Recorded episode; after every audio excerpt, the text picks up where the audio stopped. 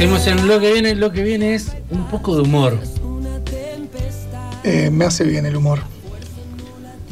Venimos de hablar de, un, de la mejor serie del mundo, de Los Simpsons, que abrió un bar temático en Rosario, y ahora de quién vamos a hablar. Vamos a hablar con Enzo Aguilar, que está viniendo a Rosario a presentar eh, su nuevo show, nuevo espectáculo. Hola Enzo, Facundo y Agustín te saludan, ¿cómo estás? Hola, ¿cómo va? ¿Todo bien? Buenas noches. Todo bien, una gran noche. Bueno, me alegro. Pido disculpas desde ya si por ahí se escucha un auto o algo. Estoy en la puerta del teatro. Recién salgo de un ensayo por eso. Bueno, pero es trabajo. Vamos a hablar de eso, justamente. Bueno, genial. ¿Cómo estás? ¿Cómo, le va? ¿Todo bien? Todo, todo bien, por suerte. ¿Cómo te preparás para venir a Rosario? Este primero de septiembre a las 21 horas en el Labardén. Exactamente. Eh, muy contento, hoy justamente lo hablaba con Vero, con la productora. Eh, yo no conozco, conozco Rosario por, por, por, haber ido a visitar familiares, pero nunca había ido con un show. Y nada, y hablábamos de la cantidad de entradas que se habían vendido, faltando, nada, falta como 20 días, eh, Sí. 15 días. Y, y ya se vendieron más de la mitad de las localidades. Eh, y de verdad me, me, me, pone muy contento porque la pusimos a la venta esta semana. Eh, así que eso es un montón. Estoy muy, muy, muy contento de verdad. Eh, y muy, muy manija, como decimos acá, por, por ir y encontrarme con, con el público, porque viste que todas las- tengo la suerte de, de poder haber empezado como una mini girita por algunas provincias y, y te das cuenta que los públicos son distintos. Eh, nada, quiero saber cómo es la gente de Rosario. ¿Cómo fuese cuando anunciaste que venías a Rosario? Los seguidores de, esta ciudad seguro te enseguida te, empezaron a mandar mensajes, a contactar, ¿no? Claro, de hecho yo no lo tenía, eh, no, no, no tenía como primero pensado, siempre apuntaba como para el norte, porque yo al ser de Tucumán, eh, entonces la gira era como Tucumán, Salta, Chaco, Santiago, Catamarca y, y Córdoba lo tenía muy presente, pero porque ya había ido a Córdoba. Y empezó como una catarata de, de mensajes eh, al Instagram eh, y todos eran Rosario, Rosario, Rosario, Rosario, todos. Eh, entonces dijimos, no, bueno, acá algo hay que hacer, y hay que poner una fecha, y así es como surgió la posibilidad eh, de poder ir a- a- el primero de septiembre, como vos decías, el jueves primero, a las 21 horas, que es un horario que creo que queda muy cómodo eh, a todos para poder ir a reírse una horita, horita y media. ¿Qué se va a encontrar el, el que vaya? ¿Se va a encontrar eh, un humor muy similar al de al que manejás en las redes? ¿Una obra distinta o un poquito distinta? El humor es similar, eh, pero lo que aclaro siempre es que yo lo que yo no quería hacer es que la gente se imagine como, bueno, el chico, él es el que hace los videitos gritando, quejando, quejándose de todo, eh, en el teatro debe hacer exactamente lo mismo. No, es un unipersonal que cuenta, eh, se llama como te digo una cosa, te digo la otra, que cuenta eh, justamente esto, en la vida, por lo menos en la mía, te van pasando... eh, cosas que están buenas y cosas que no. Medio, como yo le digo, desgracias. Y está en uno ir viendo qué le encuentra de bueno a eso que no estuvo tan bueno, valga la redundancia, en algún momento, eh, en nada, en sentido familiar, los primeros años de escuela, el primer amor, eh, los sex, las separaciones, aborda todos los temas, entonces también es copado porque no hay forma que, que el público de alguna manera alguien no se sienta identificado. ¿En alguna etapa te tocó algo de lo que contás? Claro, si no, si no eh, qué envidia. Si estás, si estás mu- si no te tocó nada es porque estás muy bien. Eh, pero bueno, yo creo que, por ejemplo, el, público que, que mayormente asiste es ponerle más 30, son los más 30, eh, hasta gente de 60, 70 años eh, ahí en la platea. Y, nada, y to- la, reminiscencia que uno hace a los padres, a la familia, siempre eso toca como una fibra que capaz que todos sufrimos por ahí las mismas cosas y hoy ya después de 10, 15 años, 20 años, eh, para algunos, ya te causa gracia lo que en algún momento decís, wow, no, no, no, estaba tan bueno que pase, pero bueno, hoy me causa gracia. Y el que, el que está ahí en la platea, ¿es gente que ya te conoce? ¿Es gente que no te conoce y la llevó a alguien que ya te conocía? ¿Sabes qué es lo, mismo que pregunto yo? Lo que más me interesa cuando, cuando termino el show y, saludo es eh, porque ponele, veo a alguien de, no sé, un grupo de chicas de 30 años, entiendo que es fácil, que, que me siguen en redes y que, que compraron la entrada. Ahora, hay un grupo que eso de verdad me asombra, que es un grupo, no sé, 60, 70 años. Tuve miedo que diga 40. que, no, que no, no, es que pienso que no pueden usar redes sociales, sino que yo digo, eh, ¿quién te, siempre pregunto, ¿quién te trajo? ¿Por qué? ¿Cómo? Y casi siempre lo mismo. Es mi hija de 30 o de 40 te sigue, me comparte tus videos eh, me cago de risa, como decimos acá, y nada, quería venir. Entonces viene la abuela, la hija y la nieta. Eh, ah. Y es un público que me encanta. ¿Haces un humor familiar? Eh, sí, yo creo, es a juzgar, no lo sé, deberían, ustedes están desde ya súper invitados, me dirán después del show si sí o no, pero la idea es, es sí, no, no, hay, no hay insultos, hay anécdotas un poquito subidas de tono, pero siempre desde el humor, absolutamente. Eh, si bien el espectáculo no es 100% recomendado para chicos, o sea, para niños, pero ponerle que de, 15 años en adelante todo el mundo lo entiende y todo el mundo se ríe. Sos un, escritor, o sea, más allá de tus obras, también has escrito obras para otros. Dedicás a, escribir. Escribo eh, desde que soy chiquitito porque mm, yo siempre cuento lo mismo que en, el pueblito, en Leales, donde yo nací, eh, no había ninguna actividad que a mí me guste hacer. Eh, por ejemplo, no había teatro, no había casa de cultura, no había nada de lo, lo que, se, que se parezca a lo artístico. Entonces, eh, lo, único que a mí me, llamaba la atención era, era como inventarme historias. De hecho, después, en, tratándolo en terapia, me dado cuenta que hasta el día de hoy yo voy en un, en un bondi, en un micro, en lo que sea, y veo a dos personas y inmediatamente ya es natural empezar a inventar la historia de, esas dos, de esos dos desconocidos.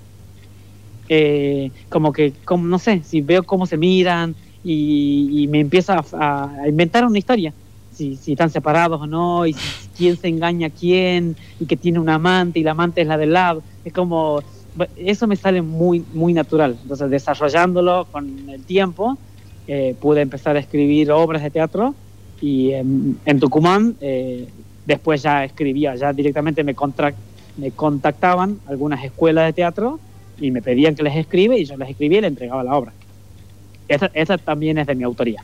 Ajá. Eh, ¿Has podido actuar en, en, tu pueblo de origen? ¿Has podido ir con algún espectáculo? Ahí, ahí, ahí empecé. Era, no, había, no había teatro, pero había una biblioteca pública que, nada, estaba vacía. Eh, porque nacimos como en ese quiebre donde, eh, por, lo menos yo nací en ese quiebre de, la era de la tecnología, donde ya las bibliotecas no estaban tan, tan llenas. Y, yo la ocupaba, tenía un patio y yo la ocupaba de, teatro. Entonces escribía las obras le pedía a mis amigos y a gente que actúe y cobraba una entrada. Eh, nada, y me hacía plata así, cobraba entrada, venían toda mi familia, porque obviamente el pueblo, pueblo chico, familiares todos. No, no tenían opción. claro, estaban, estaban obligadísimos a venir al teatro. Eh, ¿Y, ahí empecé a despuntar el vicio de alguna manera. ¿Cómo fue el salto a Buenos Aires, a Capital Federal? Eh, bueno, sí, fue una secuencia de cosas porque yo después, un poco más de grande, tuve la oportunidad ya de hacer teatro eh, bien, lo, dirigía y lo producía yo en, un teatro más grande. Y en ese momento, antes de la pandemia, eh, vieron que, ahora se hizo Drácula a los 30 años de Pepe, de Pepe Cibrián. Sí. Bueno, estaban en el teatro del lado, en la sala del lado, una obra de Pepe X, cualquiera. Y el productor pasó, pidió entrar a la sala vio casi toda la obra o media obra y cuando terminó eh, me dijo, che, mirá, yo soy productor de Pepe, estamos eh, haciendo casting para los 30 años de Drácula, que me gustaría que vayas a Buenos Aires y bla, bla, bla. Bueno, yo me vengo a Buenos Aires con la suerte eh, de que a los cinco días se declaró la, la pandemia Ah, mundial. O sea, no, no, no, me quedé encerradísimo acá en Buenos Aires. Aparte de recién llegado. Claro, era recién llegado, no podía volverme sin un peso. eh, y fue el teatro lo primero en cerrar y literal lo último que se abrió. Hermosa experiencia. Así que un desafío enorme. eh, pero bueno, eh, bueno, es, esos son ese tipo de cosas que yo te digo que no están buenas. Si te tengo que ponerme a contar todas las desgracias, es que plomo. Pero de eso aprendí a- a ver todo el lado bueno y cómo uno pone el instinto de supervivencia a decir, bueno, yo de algo tengo que comer, de algo tengo que hacer contenido. Y nada, aprendí el teléfono un día con TikTok, empecé a, a hacer una especie de monólogo con la gente que me veía, que el primero eran 10 personas, al otro día 15, y así se iban sumando. Y, y bueno, agradecer también a este mundo de las redes con el que yo, yo soy un poco una abuela, no, no me, no me llevo muy bien con la tecnología, eh, pero, pero bueno, eh, la verdad que es una ventana enorme, porque hoy cualquier persona con un teléfono, eh, nada, puede, puede hacer mucho, digamos, Eh, puede crear su propio, su propio producto, su propia marca. Qué espectacular. Y escuchame una cosa, ¿cómo es el mundo TikTok? ¿Cómo es, cómo es tener 350 mil seguidores y, y estar en contacto con toda esa gente? Eh, yo no sé, yo lo, tomo normal porque no, como, no me levanto pensando, ah, bueno, 350 mil personas le llega el contenido. Sí te das cuenta cuando, eh, no sé, cuando, yo siempre pongo el ejemplo de que, de que cuando por la calle, eh, la primera vez que, te saludan, ahí sí es como, ah, yo capaz que andaba boludeando por la calle y alguien ya te, te- te mira de una forma distinta o te reconoce o te dice, ah, ¿cómo estás? Vos sos el chico de TikTok. Ahí sí tenés idea de- del alcance que puede generar. Eh, yo siempre lo tomo para bien porque primero que me ayudó mucho con el teatro a- a- en la venta de las entradas y eso que es básico. Eh, y después por, por las cosas lindas que te dicen, no sé, me, ha- me han esperado señoras afuera y me dijeron, no sé, eh, no, no, no, eh, mi familia no la está pasando tan bien, están en un momento muy difícil y ponen tus videos y es el único momento en el que se ríen. Es como, eso, esas cosas son las que te hacen entender quizás no el, la magnitud en torno a números, sino a lo, qué bueno que está esto, qué bueno que, que está pasando esto, porque nada, si le sirve a una persona ya está, listo.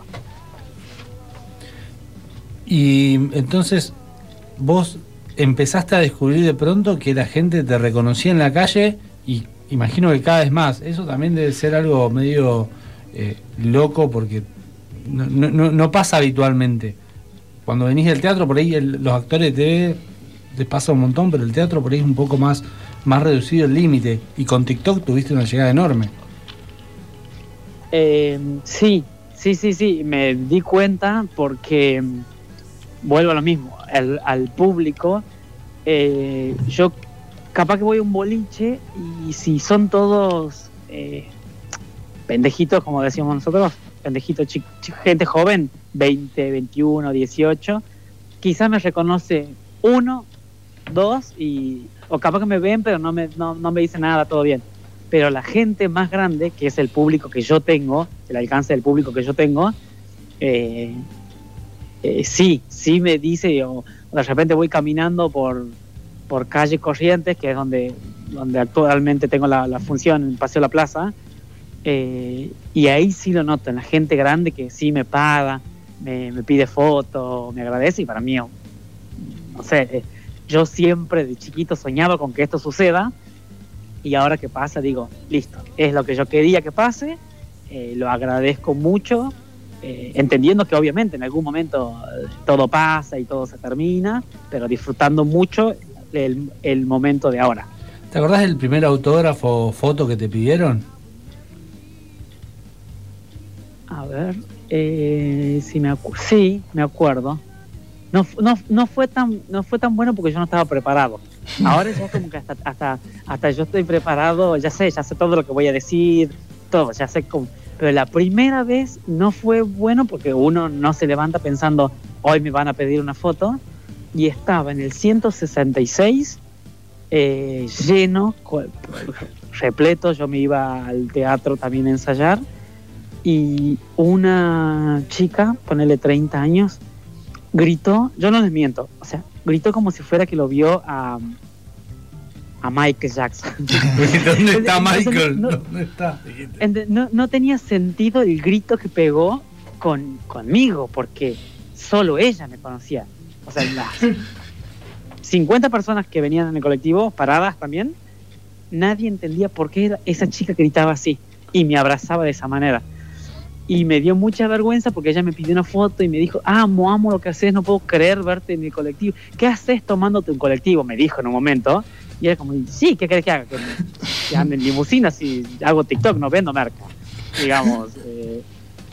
y, y acto seguido, mucha gente de ese colectivo me empezó a pedir fotos y, Por- me- y por las fue muy incómodo porque, claro, era, yo sé que nadie sabe quién soy.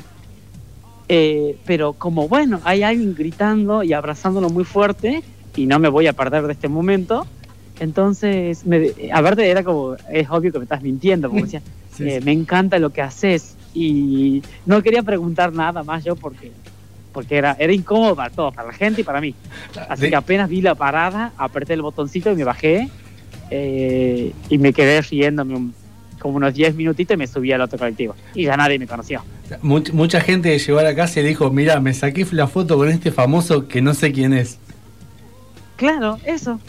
Eh, yo me imagino como llegando y preguntándole el papá a la hija, ¿lo conoces a este? Porque yo no sé quién es. Una foto. Bueno. ¿cuándo nos vemos? ¿Dónde Es- nos vemos? ¿Y por dónde se consiguen las entradas? Eh, nos vemos. Eh, repito la fecha, primero de septiembre, plataforma Lavardem, prim- eh, 21 horas. Y las entradas están en mi Instagram, las pueden conseguir. Está el link ahí puesto, eh, que es Enzo Aguilar Oc con doble K, o en la boletería del teatro de la plataforma Lavardem.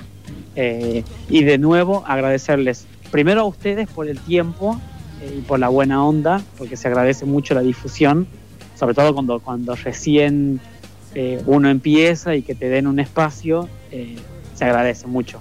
Y después a la gente que, que está haciendo esto muy lindo en general, pero sobre todo a la gente de Rosario, que como yo digo siempre, me están cumpliendo un sueño, así que gracias. Bueno, nos vemos entonces este primero de septiembre, en 15 días. En 15 días nos vemos ahí. Es ahora el Eh, momento de comprar entradas, antes que se agoten. Queda menos de la mitad. Lo, quedan menos de la mitad y los espero a ustedes dos ahí para que después me dirán eh, a la salida del teatro, no, tu obra era una mierda, o no, mira, tenías razón. Estaba buena. La- muchas gracias por la buena onda, de verdad. No, y, y nos vemos, nos vemos después del teatro entonces el primero de septiembre. Exactamente, nos vemos. Pasó por los micrófonos de lo que viene Enzo Aguilar.